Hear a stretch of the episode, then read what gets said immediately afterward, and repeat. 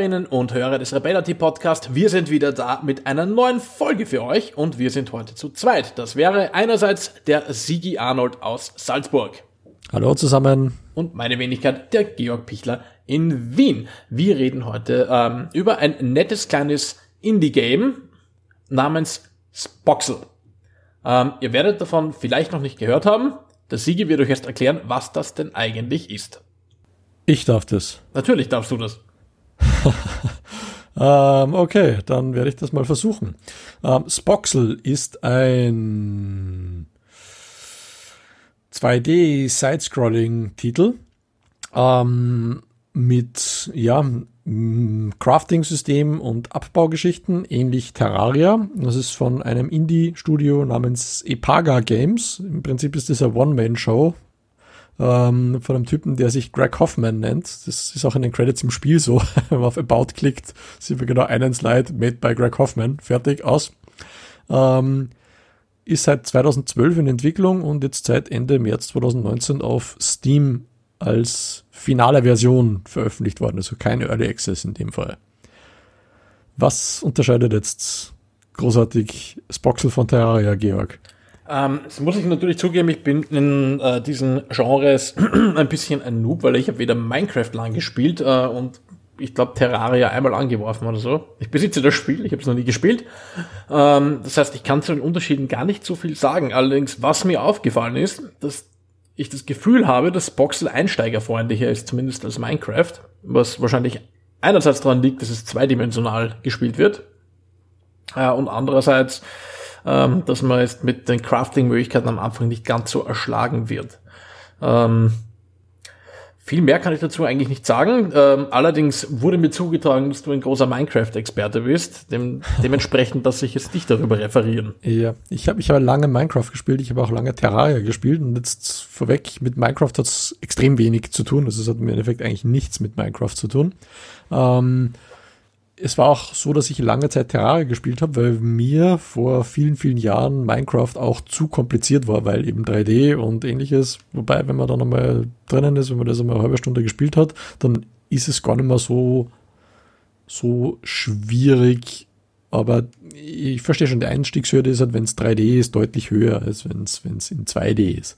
Ähm, Im Prinzip, wie gesagt, ist, ist es ein Terraria-Klon. Das sagt auch ähm, der Entwickler Greg Hoffman, der ursprünglich mit dem Spiel angefangen hat, weil er mit Terraria nicht zufrieden war, was ich auch verstehe. Terraria hat relativ wenig Endgame-Content, weswegen ich dann irgendwann mal aufgehört habe, es zu spielen und ähm, auch auf Minecraft umgestiegen bin, weil man einfach deutlich mehr machen kann. Ja, wo ich da, wo ich ganz kurz einhaken muss, ähm, weil du sagst, also ich glaube, das, das ich finde das, glaube ich, nicht nur einsteigerfreundlicher als Minecraft, weil es 2D ist, sondern auch, weil es dir am Anfang ein bisschen eine Anleitung gibt, was du da jetzt tun könntest und solltest und auch solche Art Mini-Crafting-Quests haben, hast, äh, ja, du hast so Mini-Crafting-Quests, die, die halt Belohnungen geben und die dich ein bisschen langsamer in das Crafting-System reinführen und Minecraft ist halt so, wirst da ausgesetzt und ja, mach mal. Ähm, also im Minecraft ist das natürlich äh, mittlerweile nachgepatcht worden. Es war ursprünglich so, dass man nicht wusste, was man tun muss. Jetzt seit der ähm, Konsolen Launch da war, also es hat auf Switch angefangen, auf der Xbox und so weiter, gibt's auch ein kleines Hilfesystem. Das ist das, was sich ähm, Spoxel auch aus Minecraft abschaut, eben so einen kleinen Crafting Tree, wo eben steht, ja, jetzt bauen wir 50 Holz ab, dann kriegst du eine kleine Belohnung, dann mach vielleicht ähm, Furnace, ähm, um was einzuschmelzen und so weiter. Also man, man kommt da ganz langsam rein, das ist ganz nett gemacht. Also das okay. ist vielleicht eines der wenigen Elemente, die tatsächlich aus Minecraft übernommen wurden. Man merkt, ich habe schon länger nicht mehr Minecraft gespielt. Und ich meine, ich, was ganz offensichtlich von Minecraft und allen diesen Spielen entnommen worden ist, ist alles es besteht aus Blöcken. Alles besteht genau. aus Blöcken. Richtig. Und es gibt natürlich in, im Boden gibt es dann unterschiedliche Bodenschätze, die aufsteigen, angefangen von Kohle und Kupfer als Einsteigergeschichten. Später gibt es dann Eisen und Gold. Es gibt nicht so viele Rohstoffe wie in, in Terraria, das ist deutlich sparsamer. Ähm, und es ist lang nicht so pixelig wie in Terraria. Es ist im Endeffekt sind relativ große Blöcke, es ist nicht so riesig wie in Minecraft. Es sind ungefähr einen halben Meter mal einen halben Meter, oder? Ja, eher Viertelmeter mal ein Viertelmeter auf die Spielfigur gerechnet. Und in, Terraria sind es halt winzige Blöcke, die Spielfigur ist winzig und ähm, es wirkt einfach anders. Aber Äh, nebst dessen gibt's etwas, was das Spiel deutlich, deutlich besser macht als Terraria, also rein ähm, von den spielerischen Elementen her. Und auch deutlich, deutlich unterscheidet von Spielen dieser Art. Und auch deutlich unterscheidet von anderen Spielen, jetzt eben auch Minecraft oder Terraria. Und das ist das Crafting-System. Das ist phänomenal gut gelöst, meiner Meinung nach, Georg. Ähm, ja, also man, einerseits hat man ganz klassisches Crafting, nimm diese und jene Materialien und kombiniere sie zu diesen und jenen Materialien oder verwende den Ofen, um sie zu brennen, whatever, und baue dann dieses und jenes daraus. Das gibt's natürlich auch. Ähm, wo sich das Ganze aber wirklich ähm, klar unterscheidet, ist, wenn es darum geht, Waffen zu bauen und noch viel mehr Zaubersprüche. Also Waffen kann man relativ ähm, freigestalten, inklusive dem, dem Aussehen und kombiniert man mehrere Teile zu einer Waffe oder zu einem Werkzeug und kann dann, keine Ahnung, ähm, noch andere Dinge dazu stecken, um was zu machen. Und eine, was ich, brennende Spitzhacke, indem man die Bestandteile einer Spitzhacke mit einer Fackel kombiniert und solche lustigen Dinge. Und beim Spellcrafting wird das Ganze sogar zu einer Art einfachen äh, Programmiersprache ähm, umgebaut. Da kriegt man dann so, ähm, also angelehnt ist das an Google Scratch also, das ist so eine Sprache, die Kinder an Programmierlogik heranführen soll. Man kriegt dann so logische Blöcke, die man zusammensetzt, wie, keine Ahnung, wenn du diesen ähm, Zauberspruch sprichst, dann tut zum Beispiel etwas entweder beim Mauscursor oder erzeuge dann einen Zauberspruch, der nach links oder rechts fliegt oder der von der Figur zum Mauscursor fliegt, solche Dinge gibt's da, der dann auf einer Fläche von XY dieses und jenes tut und das kann man dann eben so in so kleinen Logikblöcken zusammenbauen. Und wenn man ganz lustig ist, dann kann man einen Zauberspruch bauen, der aussieht wie ein brennendes Huhn und fünf Blöcke abbaut, die an der Zielstelle sind. Ähm, also verschiedene Dinge und das ist wirklich ziemlich intuitiv und recht schnell zu begreifen und ermöglicht wirklich äh, sehr, sehr individuelle Kreationen an, an, an Zaubern. Das heißt, man kann sich, kann sich die Zauber wirklich so nützlich machen, wie man sie braucht, was schon ziemlich cool ist, muss ich sagen. Hm. Das ist ja die, die Geschichte, die mich eigentlich getriggert hat, um ähm, dieses Spiel auch uns ähm, zu organisieren und anzusehen, weil das quasi das, das Killer-Features, das habe ich so in überhaupt noch keinem Spiel gesehen, jetzt mal, mal Blockly abgesehen, also das ist eine Sprache, die ähnlich Scratch ist ebenfalls von Google, gibt es ein paar so Blockly-Games, wo man halt Rätsel lösen muss mit Programmierlogik.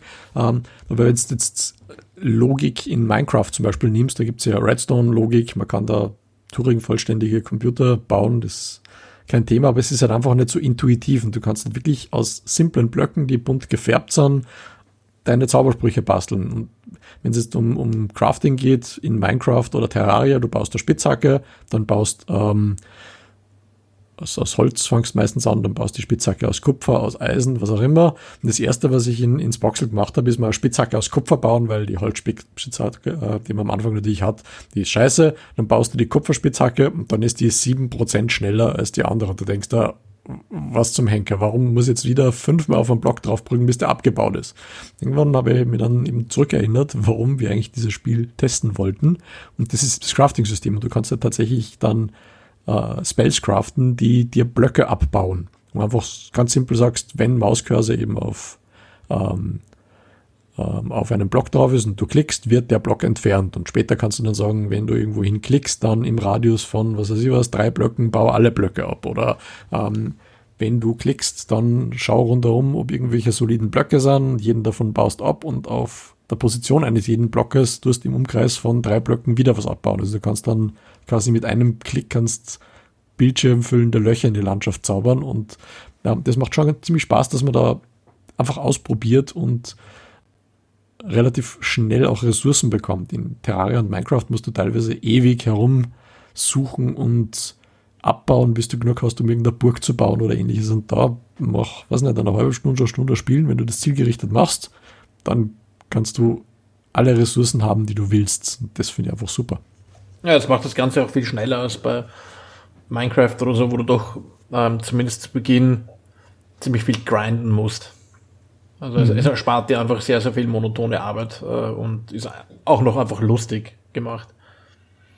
Ähm, ja, was, was du vorher ein bisschen übergangen hast, das Crafting-System für Waffen, ähm, das ist ganz anders als das Spellcrafting-System. Da hast du so einen, so einen kleinen 3D-Editor, wo du einfach in, in bestimmte Slots die Dinge reinziehst, die du kombinieren willst, meinetwegen ein Stiel und ein Hammerkopf oder was weiß ich was, äh, ein Schwertheft und die Klinge und dann kannst du da andere Dinge dazu tun oder du kannst auch Rüstungen bauen. Ähm, du kannst Elemente drehen, skalieren, du kannst sie rotieren, du kannst sie umfärben, du kannst eigentlich wirklich alles damit bauen. Oder du baust äh, einfach eine, eine, Axt verkehrt herum, so wie du. Ja, das war mein, mein erster Crafting-Versuch, da habe ich ein bisschen einen Unfall gehabt, und mir dachte, okay, ich baue die Axt jetzt so, wie man denkt, dass sie gehört. Nur war das genau um 180 Grad verdreht und ich habe dann eine Axt gehabt, wo der Axtkopf eben leider auf der falschen Seite war. Äh, was war ganz, ganz, ganz cool ist, du kannst wie du vorher gesagt hast, zum Beispiel Zaubersprüche mit Hühnchen machen und brennende Hühnchen herumschießen. Ähm, du kannst da eine Rüstung bauen, die ausschaut wie ein Hühnchen, wenn es dir Spaß macht. Äh, Hühnchen haben nicht sonderlich viel Verteidigungswert, aber du kannst zumindest ein Hühnchen als Basiskörper deiner Rüstung nehmen und die halt dann mit, mit Paddings und Metallplatten verstärken und trotzdem eine Rüstung machen, die relativ viel aushält, aber eben ausschaut wie ein Hühnchen. Also es, ist, es ist einfach witzig. Es ist gut gemacht. Es, es ist einfach ein Feature, das ich vorher noch nie irgendwo gesehen habe. Und für, für diese Kreativität muss man eigentlich das Spiel wirklich, wirklich hervorheben. Aber äh, bevor wir da jetzt herum äh, lobhudeln, äh, es, es gibt auch Dinge, die, die nicht so gut gemacht sind, wo der Fokus noch ein bisschen draufgelegt gehört ins Polishing. Ja, ähm, das, tatsächlich. Also, was mich schon irritiert ist, dass dieses Spiel nicht als Early Access angeboten wird. Also man, man könnte natürlich glauben, sieben Jahre Entwicklungszeit wären so viel, aber das Ganze ist doch ein bisschen komplexer und eben eine One-Man-Show. Und schätze tief ein Entwickler, der nicht ausschließlich vom Spielen entwickeln lebt und dementsprechend nur begrenzt Zeit dafür hat. Ähm, dafür ist er ja, hat er eher ein recht nettes Ding gemacht, allerdings eben ein noch sehr unfertiges nettes Ding, das noch etwas Reifezeit braucht. Also es gibt ähm, ein paar so Basics, die ich noch einfach ausbaufähig finde. Das wäre zum einen das Inventarmanagement. Das funktioniert mhm. Wobei das, das ist schlimm, aber das ist in Minecraft oder Terraria nicht anders. Also man hat leider zu viele Items und zu viel Crafting-Zutaten und du hast einfach hunderte Kisten dann. Also das ist so ein, ein typisches Hoarding-Spiel. Ja, also wie gesagt, ich, ich glaube, dass das doch ein paar Komfortmechanismen vielleicht brauchen könnte. Ich meine, ich habe schon schlechter gesehen, aber ja, das ist noch einer der kleineren Kritikpunkte und sicher verschmerzbar, vor allem für Leute, die solche Spiele kennen. Ähm, was man auch kennt von solchen Spielen leider ist, dass die KI von den Computergegnern, die da herumlaufen in der Landschaft, einfach komplett grottig ist. Also zum einen sehen die durch Wände, die wissen schon, wenn du irgendwie in ihrer Nähe bist äh, und versuchen in deine Richtung zu laufen, selbst wenn sie es nicht können. Da gibt so hüpfende Schleimwesen, die einen attackieren. Und wenn die jetzt im Raum über oder unter einem sind, dann hüpfen die halt immer auf der gleichen Höhe von einem rauf und runter, ohne dass sie irgendwas tun können. Sind im Wesentlichen besteht die Gegner-KI daraus auf laufe auf den Spieler zu. Da passiert sonst nicht mehr. Das, die Gegner sind dementsprechend eigentlich nur gefährlich, dann wenn sie entweder sehr overpowered sind, wie manche, äh, manche so größere Bosse, oder wenn sie viel sind. Ansonsten sind sie halt einfach strohblöd und man kann sie mit total simplen Fallgruben oder so allesamt eliminieren, weil man stellt sich so eine Fallgrube für die Tür und alle fallen dann irgendwann da rein und aus. Also das ist dann eher so äh, mäßig herausfordernd und äh, ich finde mhm. das eigentlich schade. Also zumindest das ein bisschen rudimentäre Intelligenz hätte man ihnen schon geben können. Ja, das, das stört mich auch. Das ist ein Defizit an, an Minecraft oder eben Terraria. Da sind die Gegner ähnlich dumm und eigentlich ähm, ist der Herausforderungsgrad der Gegner nur die Stärke der Gegner. Es gibt dann einfach mehr Gegner oder Gegner, die mehr HP haben, mehr Schaden machen, aber es gibt keine Gegner, die wirklich smart sind. Also ist kein, kein Pluspunkt gegenüber den anderen Titeln, aber jetzt da kein Minuspunkt. Das ist einfach genauso schlecht gelöst wie in allen anderen ähnlichen Spielen. Ja, und die Wegfindung von den Gegnern ist halt einfach scheiße. Ähm, ja, und was ich dann auch noch anmerken muss, aber das ist wiederum etwas, das vielleicht Leute, die solche Spiele mögen, nicht großartig stören wird. Das Crafting ist teilweise zu stark aufgeteilt. Also wenn man jetzt irgendwie Spellcrafting machen möchte, dann gibt es einen eigenen Tisch dafür, auf dem man Rezepte baut und einen eigenen Tisch, an dem man dann ähm, diese Rezept aus so einem Rezept ein Zauber machen kann. Was für mich nicht ganz nachvollziehbar ist, weil äh, man könnte auch einfach zwei Menüs auf einen einzelnen Tisch packen, was einem das Herumlaufe einfach ersparen würde. Äh, ich verstehe den Sinn dahinter nicht, dass man das aufteilt. Mhm. Das, das ist auch eine Geschichte ähm, im nächsten Minecraft-Update. Das heißt, glaube ich, jetzt Village and Pillage Update ist ebenfalls angekündigt worden, dass es verschiedene Crafting-Tables gibt. Da wird diese normale Standard-Workbench, glaube ich, durch vier oder fünf eigene ausgetauscht. Ähm, bisher war es in Minecraft ja so, du hast genau eine Workbench gehabt, du hast alles machen können und jetzt gibt es dann fünf. In Terraria war das schon immer so, dass man einfach mehrere hat. Ähm, und ob das jetzt der allgemeine Trend bei solchen Spielen ist und ob Spoxel sich das von Minecraft jetzt ausleiht, weil die das ebenfalls so stark separieren oder ja, na, wobei das so gewachsen ist. Bei Spoxy ist halt dann wirklich auch zu viel. Bei Spoxy ist dann halt so, dass du schon für eine Crafting-Gattung plötzlich zwei Tische brauchst. Wie gesagt, Spellcrafting, ja, genau. zwei Tische ist, ist, ein bisschen zu sehr, wenn du, wenn die, wenn die jetzt sagen, okay, du brauchst einen eigenen Tisch, um Waffen zu craften und einen eigenen für Spells, dann sage ich, okay, ist nachvollziehbar. Ist noch nicht so kompliziert, aber wenn du alleine für Spellcrafting schon zwei Tische brauchst, dann finde ich das einfach übertrieben. Ja, das ist richtig. Also, es ist meiner Meinung nach auch zu viel. Aber reden wir mal hier über die Grafik- und Soundumsetzung von dem Ganzen. Also es wird, wie gesagt, ähm, in 2D gespielt. Es gibt keine dritte Dimension, allerdings, also es gibt sie schon, aber man sieht sie nur, man kann sie halt nicht nutzen. Ähm, dieses Spiel kombiniert äh, eben eine 3D-Ebene mit 2D-Ausführung, um das äh, irgendwie zu erklären. Und ähm, ja, wie gefällt dir diese, diese, diese hybride Lösung? Also im, im Prinzip ist es ganz nett, weil man eben tatsächlich Wände von der Seite sehen kann. Also wenn sie sich in der Mitte des Bildschirms äh, befinden, dann sieht man quasi die Kanten nicht. Wenn sie eher am Rand sind, hat man eben so, so ein bisschen eine perspektivische Verzerrung ähm, der Blöcke und sieht sie ein bisschen von der Seite. Das macht das Ganze ein bisschen, bisschen tiefer, aber ähm, das Spiel gewinnt nichts dadurch. Es gibt da in den Menü-Einstellungen irgendwo einen Menüpunkt, dass das quasi einen experimentellen 2D-Modus gibt. Wenn man den nimmt, dann ist alles planar und platt, so wie man es aus Terraria gewohnt ist. Und ja, das spielerisch macht das einfach keinen Unterschied. Das ist einfach ein visuelles Gimmick und ähm, wenn man das Ganze in 2D macht ähm, und nur eine 3D-Engine dazu nutzt, um das Ganze zu erzeugen, spart man wahrscheinlich nicht viele Ressourcen, weil es eine andere Projektion ist. Also ja, es, es, es ist schön gemacht, es ist zweckmäßig, aber es ja, ich finde das teilweise, ich finde teilweise leidet das Spiel auch drunter. Also auffallen tut es bei den Spielermodellen und den Animationen.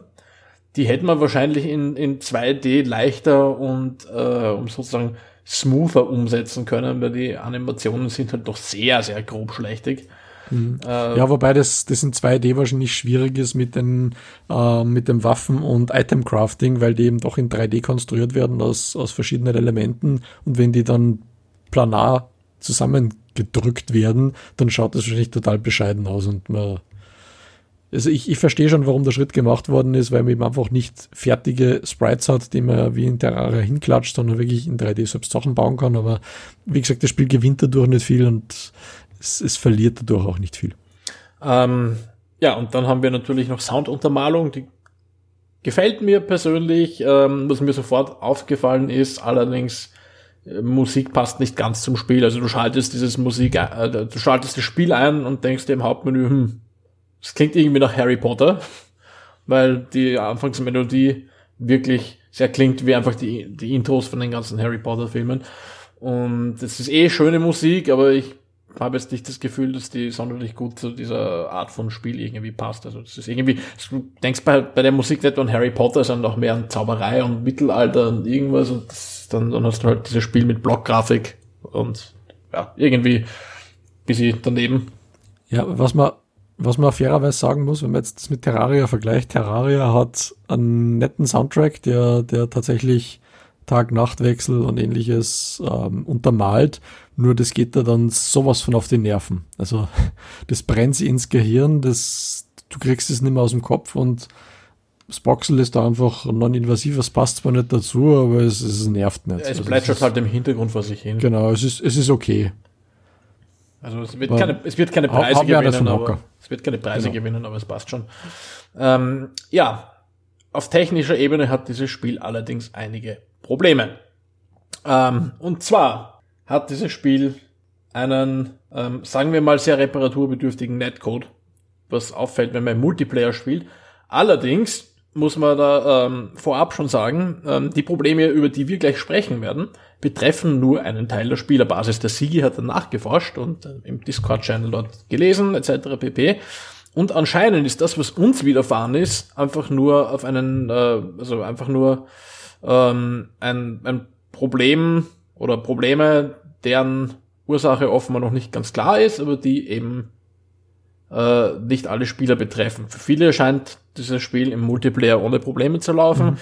Das Spiel ist ja seit seit ungefähr 2017 als Alpha verfügbar und wird von sehr, sehr vielen Spielern gespielt. Es gibt da einige Let's Plays und Streamer und wenn du, du die anschaust, bei denen schaut es nicht so aus wie bei uns. Ja, jedenfalls, äh, uns, uns ist einiges widerfahren. Sigi, berichte uns, was, was haben wir da erlitten? Ja, also Konrad würde ja sagen, der Netcode ist aus der Vorhölle.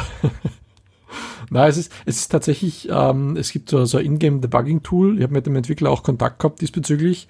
Ähm, das kann man aktivieren und dann sieht man, ähm, dass die Latenz in Ordnung ist. Es gibt keine Lag-Spikes, keine Datentransferprobleme, aber es ist dann trotzdem so, dass bestimmte Chunks äh, in der Landschaft einfach nicht laden. Das heißt, der Mitspieler oder man selber sieht einfach ein, einen Teil von der Landschaft nicht. Das kann eine Lücke sein von, was nicht, 10 Metern oder drei, vier Bildschirme weit. Äh, einfach Finsternis und Schwarz.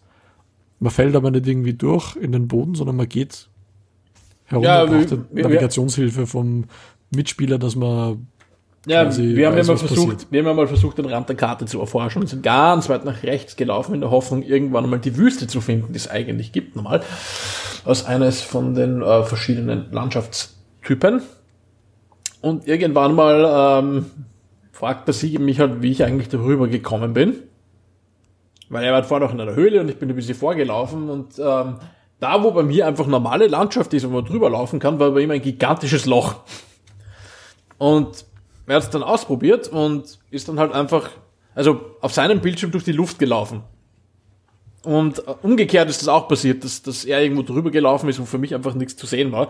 Ähm, aber das ist dann fast noch einer der kleineren Bugs, die uns widerfahren sind, weil da waren ja auch sehr heftige äh, Desyncs teilweise dabei, wo man dann, man lauft und geht irgendwo hin und auf einmal fängt das Spiel an wild herumzublinken und man steht zwischenzeitlich, oder glaubt zumindest, dass man zwischenzeitlich ganz woanders steht in diesem, auf dieser Karte.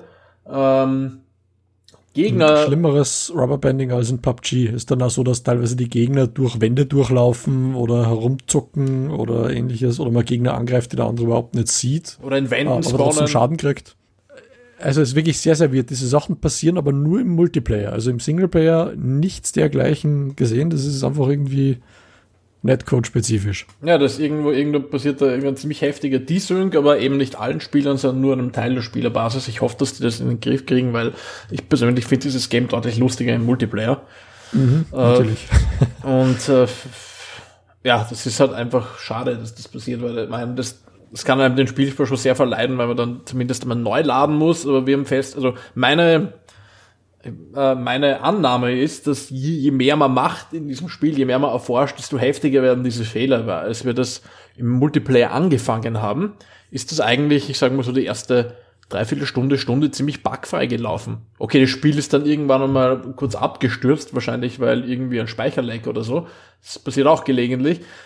Ähm, aber diese, diese massiven äh, Netzwerk-Bugs, äh, die haben erst angefangen, als wir uns über diese Karte weiter ausgebreitet und mehr Sachen gebaut haben. Es dürfte irgendwie damit im Zusammenhang stehen, wäre meine Vermutung und macht das Spiel ein bisschen äh, unspielbar dann einfach auf Dauer. Ähm, ja. Dir ist auch aufgefallen, die Wasser- und Lavaphysik ist kaputt. Erzähl uns was darüber. genau, die ist, die ist ähm, nicht nur im Singleplayer äh, im Multiplayer kaputt, sondern auch im Singleplayer kaputt. Ähm, es ist so, dass bei einem Wasser- oder Lavabecken man erwarten würde, wenn man ein Loch unten reinmacht, dass es einfach ausrinnt und sich in irgendeiner Form halbwegs physikalisch sinnvoll verhält. Es ist dann allerdings so, dass man teilweise das Wasser komplett befreien kann von allem herumliegenden. Das schwebt dann einfach in der Luft.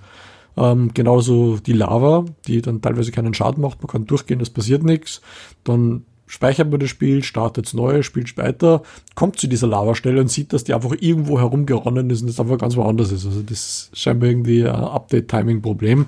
Ähm, da gibt's auch in den Steam-Foren Leute, die das schon berichtet haben, dass sowas passiert. Sind scheinbar ebenfalls wieder nicht alle davon betroffen, aber ja, es ist eine sehr weirde Geschichte, weil einfach Wasser und Lava in Minecraft oder in Terraria relativ essentielle Geschichten sind, um, um, um Hast du ja schon mal versucht, Wasser Dinge und Lava zu, zu, kombinieren in diesem Spiel? Ja, das, das wollte ich versuchen, aber es ist mir nicht gelungen. Okay. ähm, gut, wir haben dieses Spiel jetzt für einige Sachen gelobt und für einige Sachen kritisiert. Wir sollten vielleicht zum Abschluss kommen. Sigi, 15 Euro im Steam Store kostet dieses Spiel, kostet Boxel. Sollte man sich das derzeit kaufen? Ja, ich habe Terraria selbst lange Singleplayer gespielt, nicht Multiplayer. Wenn man so ein Spieler ist und wirklich Singleplayer spielen möchte und ein Spiel in diese Richtung sucht, dann sind 15 Euro nicht viel. Terraria hat, glaube ich, wie es rausgekommen ist, vor vielen Jahren, glaube ich, 25 Euro oder so in die Richtung gekostet. Ähm, war in einem ähnlichen Zustand. Netcode Multiplayer war natürlich besser, aber ich habe es eben, wie gesagt, vorrangig Singleplayer gespielt. Ähm, natürlich ähm, ist extrem interessantes Spellcrafting-System. Also das ist für, für Leute, die kleine, kleine Rätsel lieben. Also wie gesagt, Blockly, äh, Puzzles auf, auf Google oder ähnliches für Kinder, für ich denke mal, ähm, also ich glaube, Einsteiger, aber Spellcrafting-System, das ist vielleicht eben auch besonders für Kinder nicht, vielleicht um sie auch ein bisschen an Programmierlogik heranzuführen. Mhm, genau, das ist, das ist sehr interessant, was halt, wie gesagt, die, die, den Spielspaß sehr, sehr kaputt macht, wenn man das Ganze multiplayern möchte ist einfach der, der Netcode aus der Hölle. Also es, es ist de facto im Multiplayer unspielbar. Du spielst eine Viertelstunde und dann hast du Rubberbanding-Issues, Ende nie. Aber es, wie, gesagt, wie gesagt, es muss nicht so sein. Ich betone noch, nicht so betone sein, noch genau. einmal, es betrifft nur einen Teil der Spielerschaft. Es gibt einige Leute, die spielen das ohne Probleme. Genau, und es, es tritt relativ schnell auf. Also, wie, wie man natürlich weiß, bei Steam kann man Spiele kaufen, nach zwei Stunden wieder zurückgeben. Also, wenn man ein paar Buddies hat, mit denen man das spielen möchte und man hat solche Probleme, wieder zurückgeben, vielleicht später nochmal versuchen. Ähm, das Spiel wäre eher was für ein Early, Early Access Titel gewesen und kein finaler Release. Es braucht einfach Polishing, aber es ist eines dieser Spiele, die eine sehr innovative und gute Idee haben oder sogar mehrere und leider nicht das Budget dahinter. Also die, die klassische Welt, entweder du hast ein Polished Spiel des Einheitspreis oder du hast eine innovative Idee, die scheiße funktioniert. Wenn Singleplayer kaufen, ansonsten Multiplayer vorerst die Finger davon lassen. Jörg, stimmst du mir dazu? Ähm, ja, also ich, ich sehe das ähnlich. Ich habe schon gesagt, ich spiele solche ähm, Spiele lieber im Multiplayer. Ähm, und ich will dieses Spiel eigentlich mögen, weil es schaut für mich aus, ähm, es hätte das Potenzial als eine einsteigerfreundlichere Alternative zu Games wie Minecraft. Aber ich kann es nicht mögen, einfach weil diese, diese, diese Netcode-Bugs mit den Multiplayer-Teilen einfach verhageln. Es wird dann einfach nach einer gewissen Zeit unspielbar und es geht halt einfach nicht. Und das heißt, wer jetzt wirklich den Fokus auf Multiplayer legen möchte oder so, der soll es eben ausprobieren, wie das Siegel gesagt hat. Und wenn es funktioniert, dann super. Wenn nicht, dann wäre es einfach anzuraten, es zu beobachten. Ähm, es gibt halbwegs regelmäßig Patches, ähm, ob diese Fehler mit der Zeit behoben werden. Und wenn diese Multiplayer-Probleme äh, gelöst werden und das wirklich überall stabil läuft, dann kein Ding, dann kauft euch das Ding. Im Moment sage ich aber noch abwarten. Womit wir auch am Ende dieses ähm, Podcasts sind. Ähm, ich hoffe, es hat euch gefallen. Ihr findet natürlich mehr ähm, unserer Podcasts auf Apple Podcasts, auf, äh, ich vergessen, wie die ganzen Plattformen heißen. Überall, wo es Podcasts gibt, gibt es uns eigentlich auch, auf Spotify zum Beispiel. Ähm, ihr könnt uns natürlich auf Rebella.t auch lesen, auf YouTube unsere Videos schauen. Ihr könnt uns auf Twitch beim Gamen zusehen gelegentlich. Ähm, und ihr könnt auch selber mitspielen. Dafür müsst ihr einfach nur auf unseren Discord-Server schauen. Den findet ihr unter rebella.d slash Discord. Und wir freuen uns immer über neue Gesichter, die uns bei PUBG und bei diversen anderen Spielen ähm, ähm, einfach mitmachen. Und ja, in diesem Sinne, vielen Dank fürs Zuhören und wir hören uns nächste Woche wieder, wenn es wieder um ein anderes Spiel oder ein spannendes Thema geht. Tschüss. Ciao.